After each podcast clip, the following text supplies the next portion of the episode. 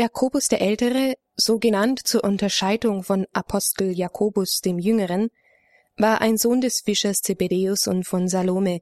Sein Bruder war Johannes, der Apostel und Evangelist. Zusammen mit Petrus und Johannes gehörte Jakobus zu den Lieblingsjüngern von Christus und begleitete Jesus auch in den Ölgarten. Wegen ihres stürmischen Temperamentes hatte der Gottessohn den beiden Brüdern Jakobus und Johannes den vielsagenden Beinamen Donnersöhne gegeben. Nach der Himmelfahrt Jesu verkündete Jakobus der Ältere weiterhin das Evangelium. Die einen Überlieferungen berichten, er habe in Jerusalem und Samaria gewirkt. Andere erzählen, dass Jakobus nach Spanien gezogen sei und dort gepredigt habe.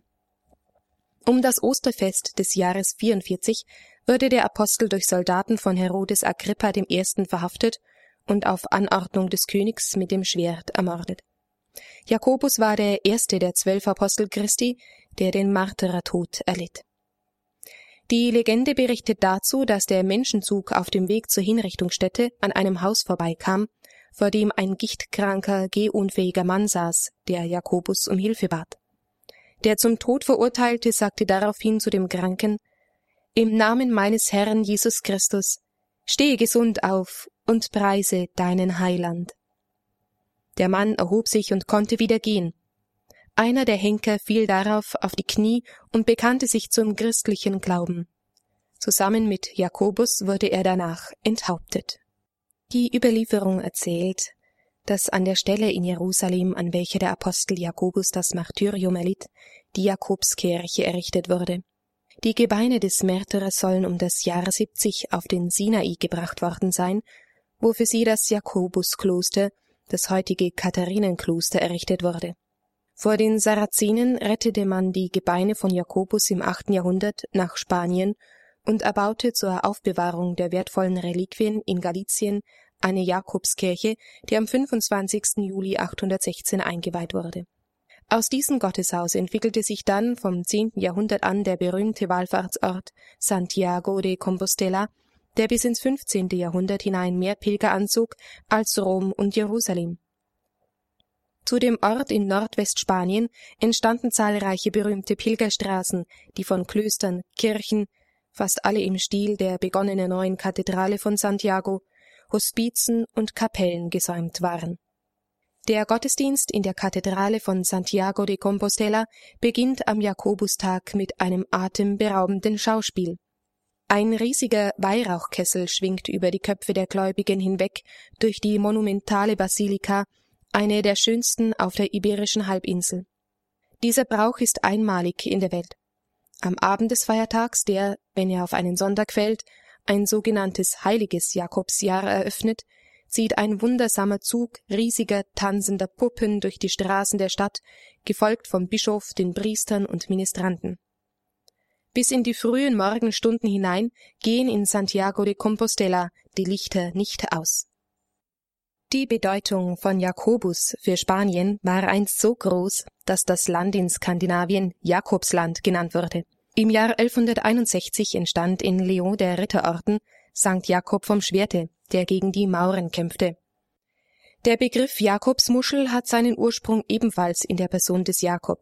Pilger, die einst das Ziel am Jakobsgrab erreichten, erhielten einen Hut, der mit einer großen Muschel geschmückt war.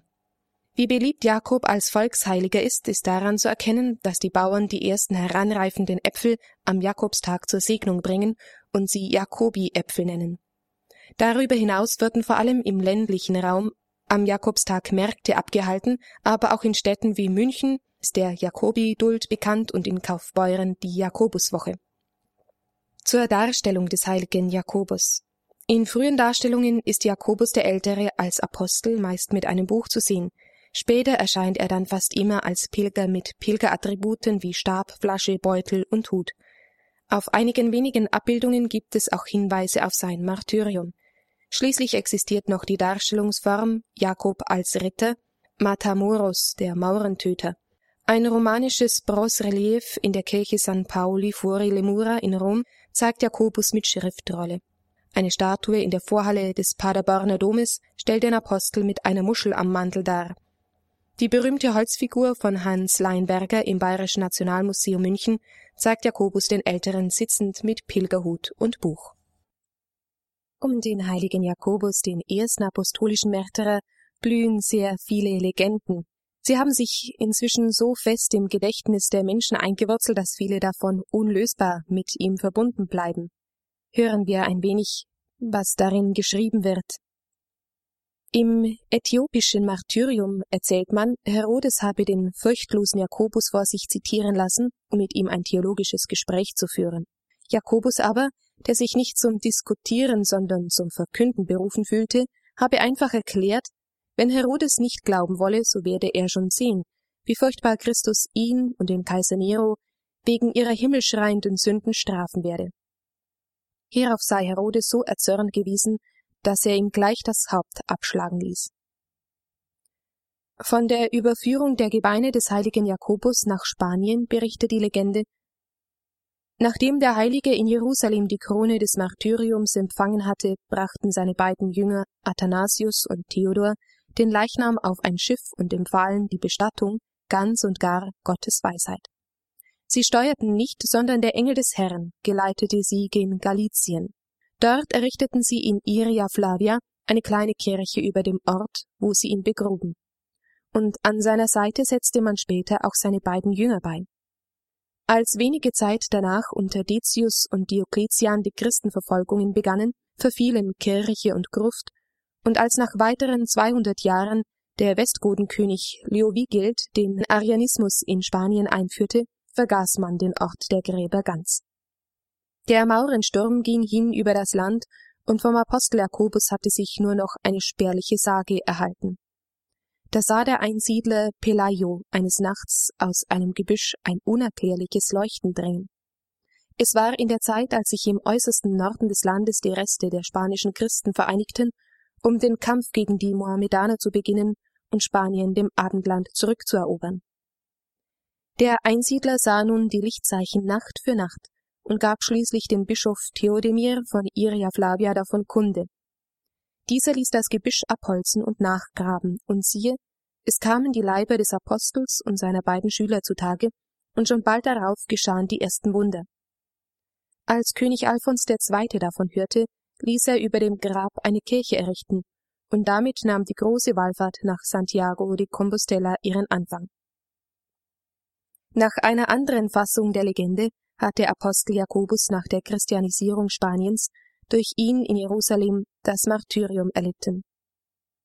Auf wunderbare Weise kehrte der Leichnam des Märtyrers ins Land seiner Wirksamkeit zurück. Gegen 830 fand der Bischof von Iria den an die Küste von Galicia verschlagenen Sarkophag an einem Ort, der seitdem Campus Stelle oder Compostella, zu Deutsch Sternenfeld genannt wurde. Die Auffindung der Gebeine zog die Verlegung des Bischofssitz nach Compostela, dem Ort der Entdeckung, nach sich. So steht es im Liber Sancti Jacobi von 1140, das heute noch existiert.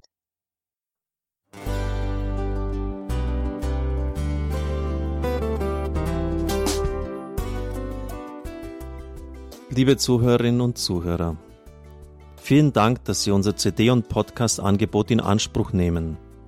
Wir freuen uns, dass unsere Sendungen auf diese Weise verbreitet werden. Dieser Dienst ist für Sie kostenlos.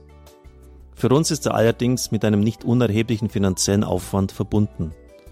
Deshalb sind wir für jede Spende dankbar. Alle Bankverbindungen unserer Spendenkontos können Sie über unsere Homepage horeb.org unter dem Menüpunkt Spenden einsehen. Dort besteht auch die Möglichkeit, online zu spenden natürlich nach den neuesten Sicherheitsstandards.